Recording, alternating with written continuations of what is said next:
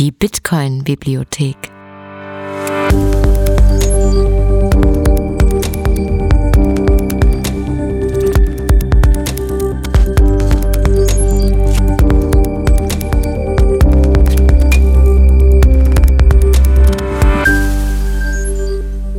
Der Bitcoin-Lese-Podcast.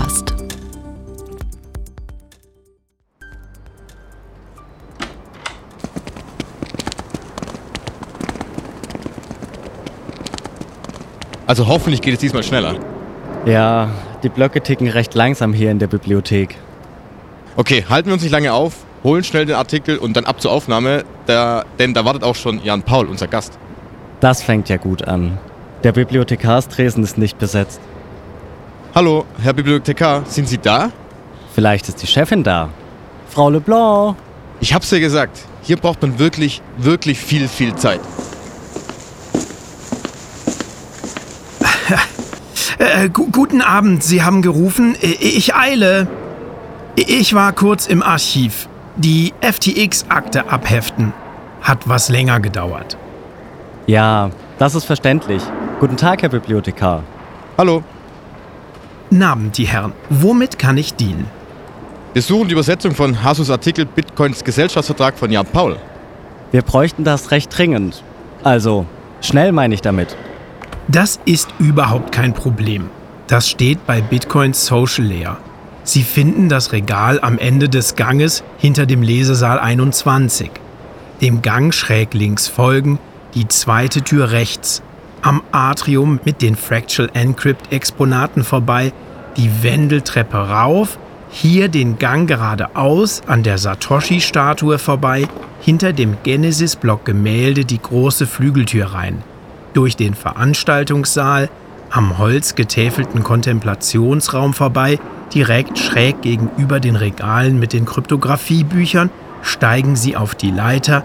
Im obersten Regal steht das Schätzchen. Äh, Manuel, hast du dir gemerkt? Ja, auf geht's. Viel Freude, die Herren. So, erstmal den Tresen aufräumen. Ach, was ist denn da zurückgekommen? Bitcoins Gesellschaftsvertrag von Hasu, übersetzt von Jan Paul. Ups. Also, ihr müsst den Artikel auch nicht unbedingt hier in der Bitcoin-Bibliothek lesen oder ausleihen. Ihr findet den Text auch online in der Apriko-Mediathek. Und es gibt bereits eine Lesung von Fab the Fox bei 21. Ich verlinke euch alles. Da Jonas und Manuel vom Bitcoin Verstehen Podcast, na, habt ihr sie erkannt? Den Artikel mit Jan Paul vom Note Signal Podcast in der zeitgleich zu dieser Lesung erscheinenden Folge besprechen werden, lese ich den Artikel auch noch einmal. Ich finde, dieser Text sollte in keiner gut sortierten Bitcoin-Bibliothek fehlen. Ein Klassiker. Daher ab in den Text.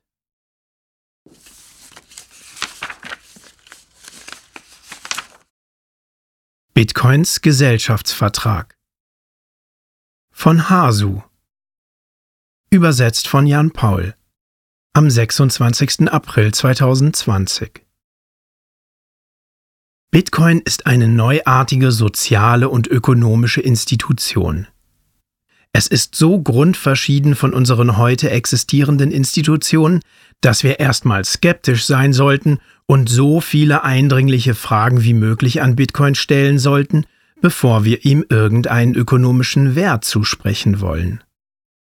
Manche Antworten werden erst im Laufe der Zeit gegeben werden können, die coolen Kids sprechen von Lindy, aber das heißt nicht, dass wir nicht Theorien oder Modelle entwerfen können. Ein solches Modell, das mir sehr geholfen hat, Bitcoin zu verstehen, ist die Theorie des Gesellschaftsvertrages. Fiat-Geld ist das Ergebnis eines Gesellschaftsvertrages. Das Volk gibt dem Staat die Kontrolle über wesentliche Funktionen von Geld, wie zum Beispiel seine Menge. Als Gegenleistung setzt der Staat seine Macht dazu ein, um die Wirtschaft zu lenken, Wohlstand umzuverteilen und Verbrechen zu bekämpfen.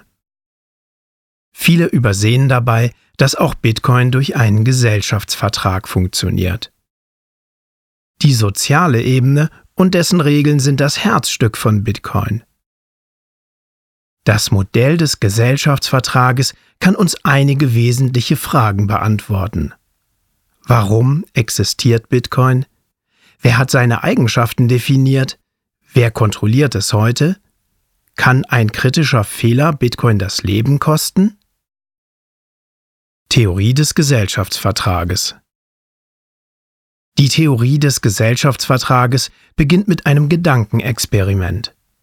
Es wird ein hypothetischer Naturzustand angenommen, der voller Gewalt ist. Darin zu leben ist für die Menschen unerträglich.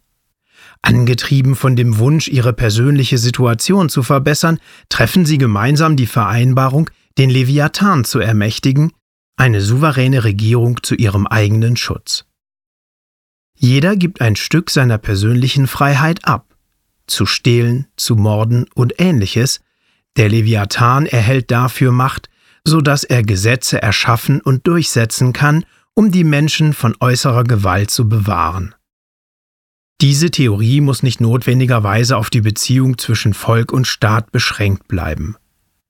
Das Gedankenexperiment kann auch auf die Wirtschaft angewendet werden. Wenn eine ausreichende Zahl von Menschen unzufrieden ist mit der Tauschwirtschaft, können sie gemeinsam vereinbaren, Geld, Kredit oder etwas Ähnliches zu benutzen, um die Qualität ihres Handels zu verbessern. Der Geld- oder Kreditprozess erfolgt implizit. Jede Person fragt sich, welche Resultate sie sehen möchte und wie sie diese erreichen kann. Wenn ausreichend viele Menschen einer Gesellschaft dieselben Resultate wollen, können wir das Ergebnis einen Shelling Point oder Gesellschaftsvertrag nennen. Geld als Gesellschaftsvertrag. In der Menschheitsgeschichte haben Regierungen ihre Macht über das Geld auf vielfache Weise missbraucht. Sie haben Konten konfisziert, bestimmte Personen oder Gruppen vom Geldverkehr ausgeschlossen oder viel Geld gedruckt und damit die Geldmenge inflationiert, manchmal bis zur Hyperinflation. Wann immer Regierungen beim Missbrauchen ihrer Macht eine rote Linie überschritten, verlor das Volk das Vertrauen in den Gesellschaftsvertrag, der die Macht der Regierungen legitimierte. Das Volk kehrte zu einer Vereinbarung zurück, die ihnen die gewünschten Vorteile bewahrte, ein gemeinsames Tauschmittel, Wertspeicher und Werteinheit, aber sie vor dem schwerwiegendsten Problem bewahrte Missbrauch durch eine Regierung. Warengeld. Geld lehrt uns eine wichtige Lektion. Je größer und wertvoller eine soziale Institution wird, desto mehr Akteure zieht es an, die die Kontrolle darüber gewinnen wollen. Das Problem mit dem neuen Warengeldvertrag war, dass er sich ebenfalls als instabil erwies. Schauen Sie sich beispielsweise den Goldstandard an. Physisches Gold war zu unpraktisch, um es zu teilen, zu transportieren oder aufzubewahren. Die Menschen aber waren erfinderisch und führten eine zusätzliche Ebene ein. Sie handelten nun mit repräsentativem Papiergeld, während das physische Gold nicht mehr bewegt wurde.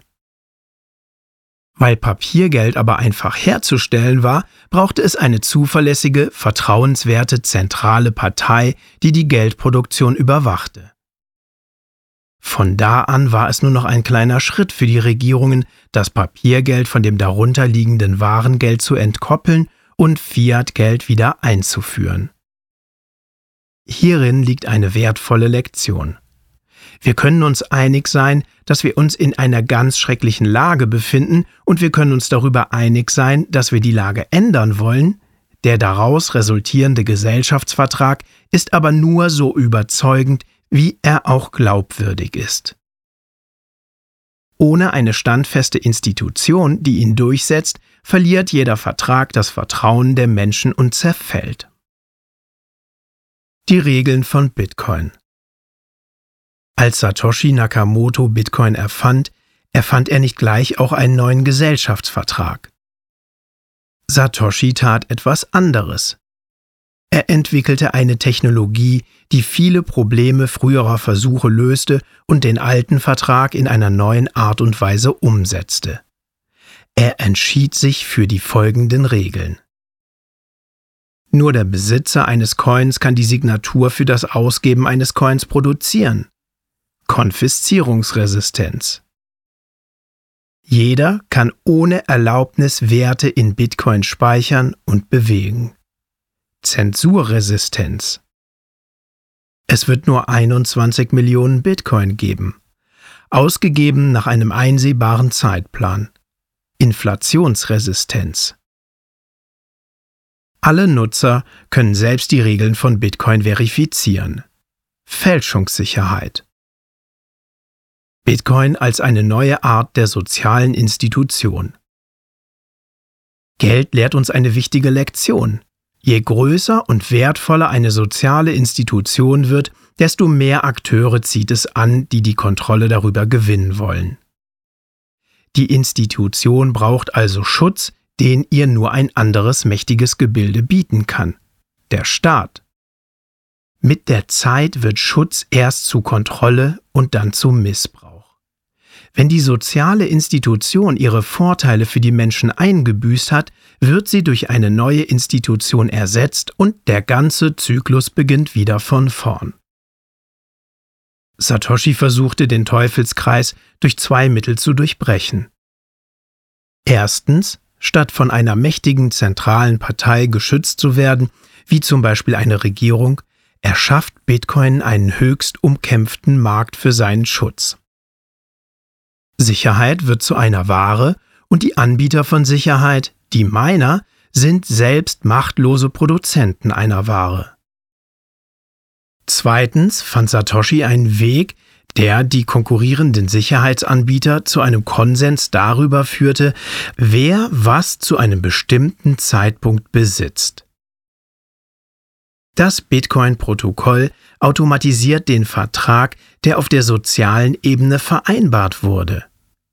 Die soziale Ebene legt die Regeln von Bitcoin fest, basierend auf dem Konsens seiner Nutzer.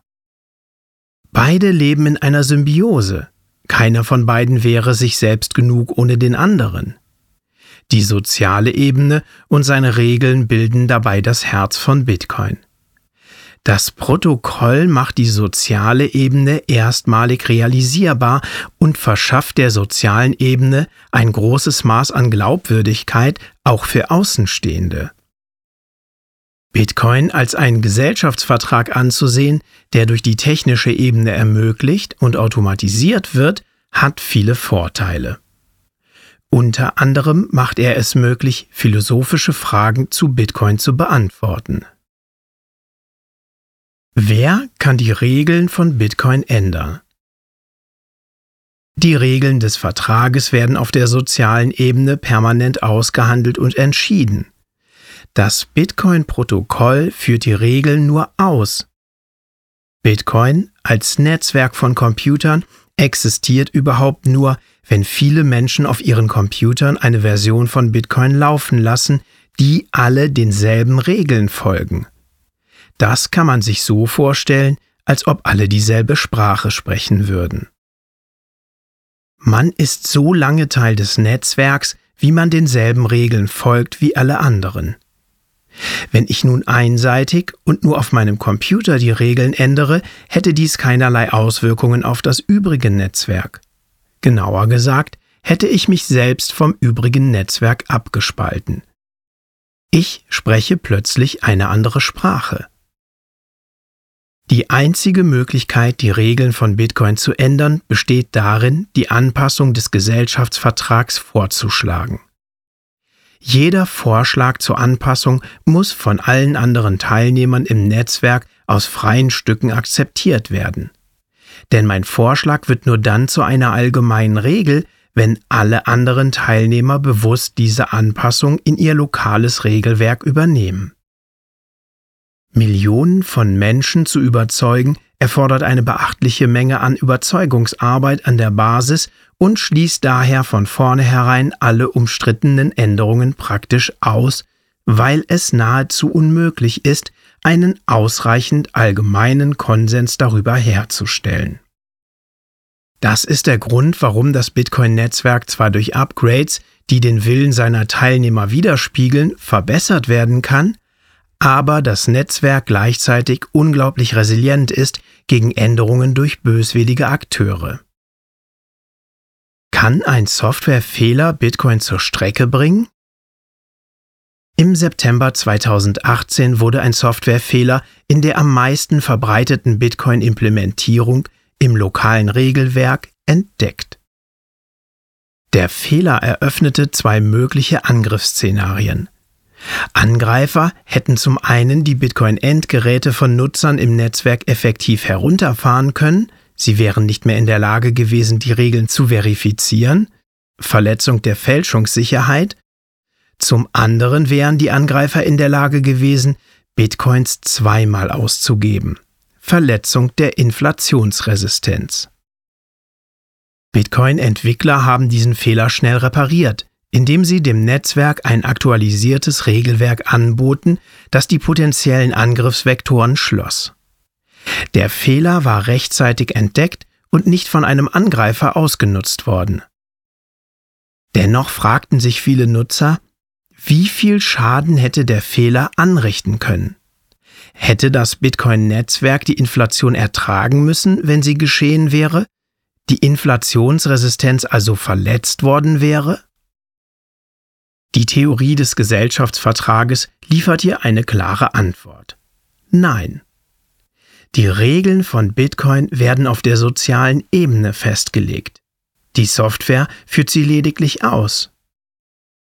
Wenn die soziale Ebene und die Protokollebene auseinanderklaffen, ist die Protokollebene falsch. Immer. Ein zeitweiliges Versagen der Protokollebene bei der Durchführung der Vertrauensregeln hat keinerlei Auswirkungen auf die Gültigkeit des Vertrages. Der Bitcoin-Token selbst hat keinen Wert. Der Wert wird ihm alleine auf der sozialen Ebene zugewiesen. Stattdessen wäre Folgendes passiert. Die Ausnutzung des Fehlers wäre ausgemerzt worden durch eine Reorganisierung der Blockchain, sodass der durch den Angreifer entstandene Schaden rückgängig gemacht worden wäre. Dies hätte das Bitcoin-Netzwerk in zwei Netzwerke gespalten. Beide Netzwerke hätten ihre eigenen Token, einen mit und einen ohne den Fehler. Jeder Besitzer von Bitcoin hätte in beiden Netzwerken die exakt selbe Anzahl an Token. Aber der Wert dieser Token wäre allein durch den Markt festgelegt worden, nämlich was der nächste Käufer eines Tokens bereit wäre zu bezahlen. Es ist wichtig zu verstehen, dass der Bitcoin-Token selbst keinen Wert hat. Er ist nicht viel mehr als eine Zahl im öffentlichen Kassenbuch. Der Wert existiert nur auf der sozialen Ebene. Es ist daher allein der soziale Konsens, der im weiteren Fortgang der Ereignisse darüber entscheidet, was ökonomisch fortgesetzt wird. Es ist sehr wahrscheinlich, dass aller ökonomischer Wert auf das neue, angepasste Netzwerk übergeht. Wenn die Bitcoin-Software die Regeln des Gesellschaftsvertrages erfolgreich ausführt, sind die beiden Ebenen synchron zueinander. Und wenn die Software zeitweise asynchron wird, ist es immer die soziale Ebene, die den Weg aufweist, zu dem es zurückzukehren gilt.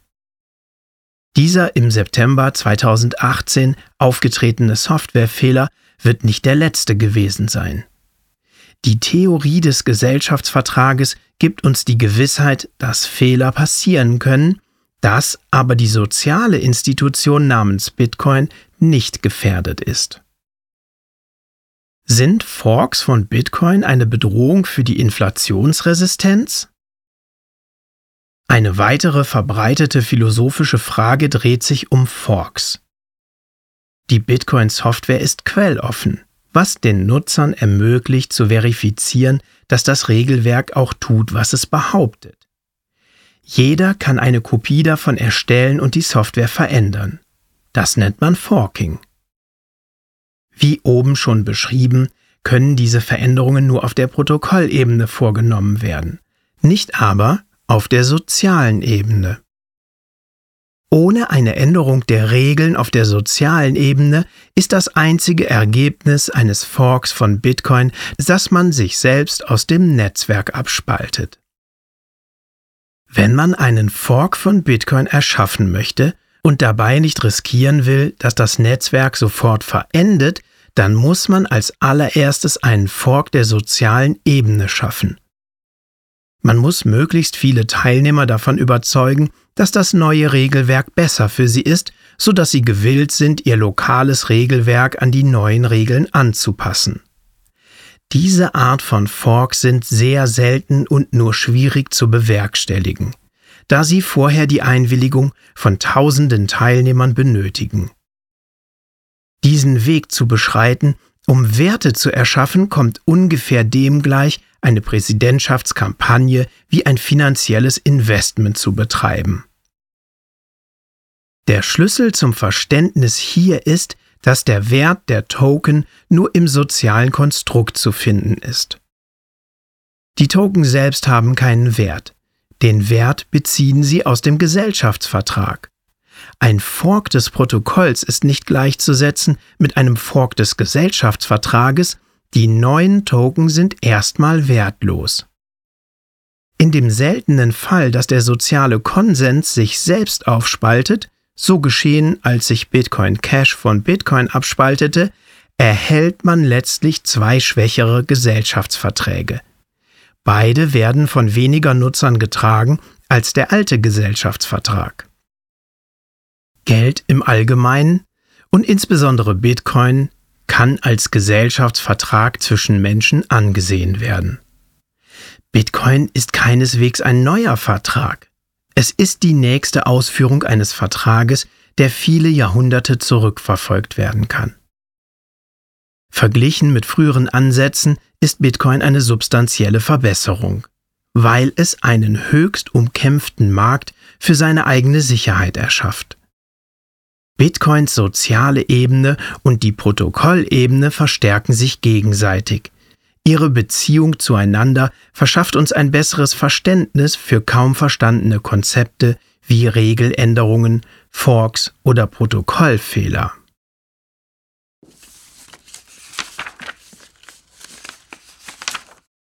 Das war Bitcoins Gesellschaftsvertrag von Hasu. Folgt der Bitcoin Bibliothek gerne auf Twitter unter @btcbibliothek oder unter gleichem Handle bei Telegram. Hier poste ich Neuigkeiten zu kommenden Lesungen. Wenn ihr der Meinung seid, dieser Bitcoin-Podcast kann anderen Menschen dabei helfen, Bitcoin besser zu verstehen, teilt ihn gerne und hinterlasst mir in der Podcast-App eurer Wahl gerne eine positive Bewertung. Dies erhöht die Sichtbarkeit des Podcasts. Wenn ihr die Arbeit des Podcasts unterstützen möchtet, übersendet mir gerne eine Lightning-Spende oder einen Boost über eure Podcast 2.0 App. Bis zur nächsten Woche. Viris in Numeris. Euer Bibliothekar.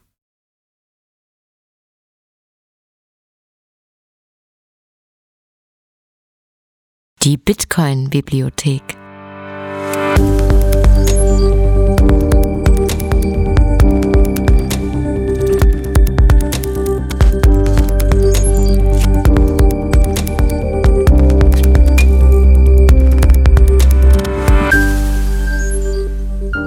Der Podcast zur dezentralen Revolution.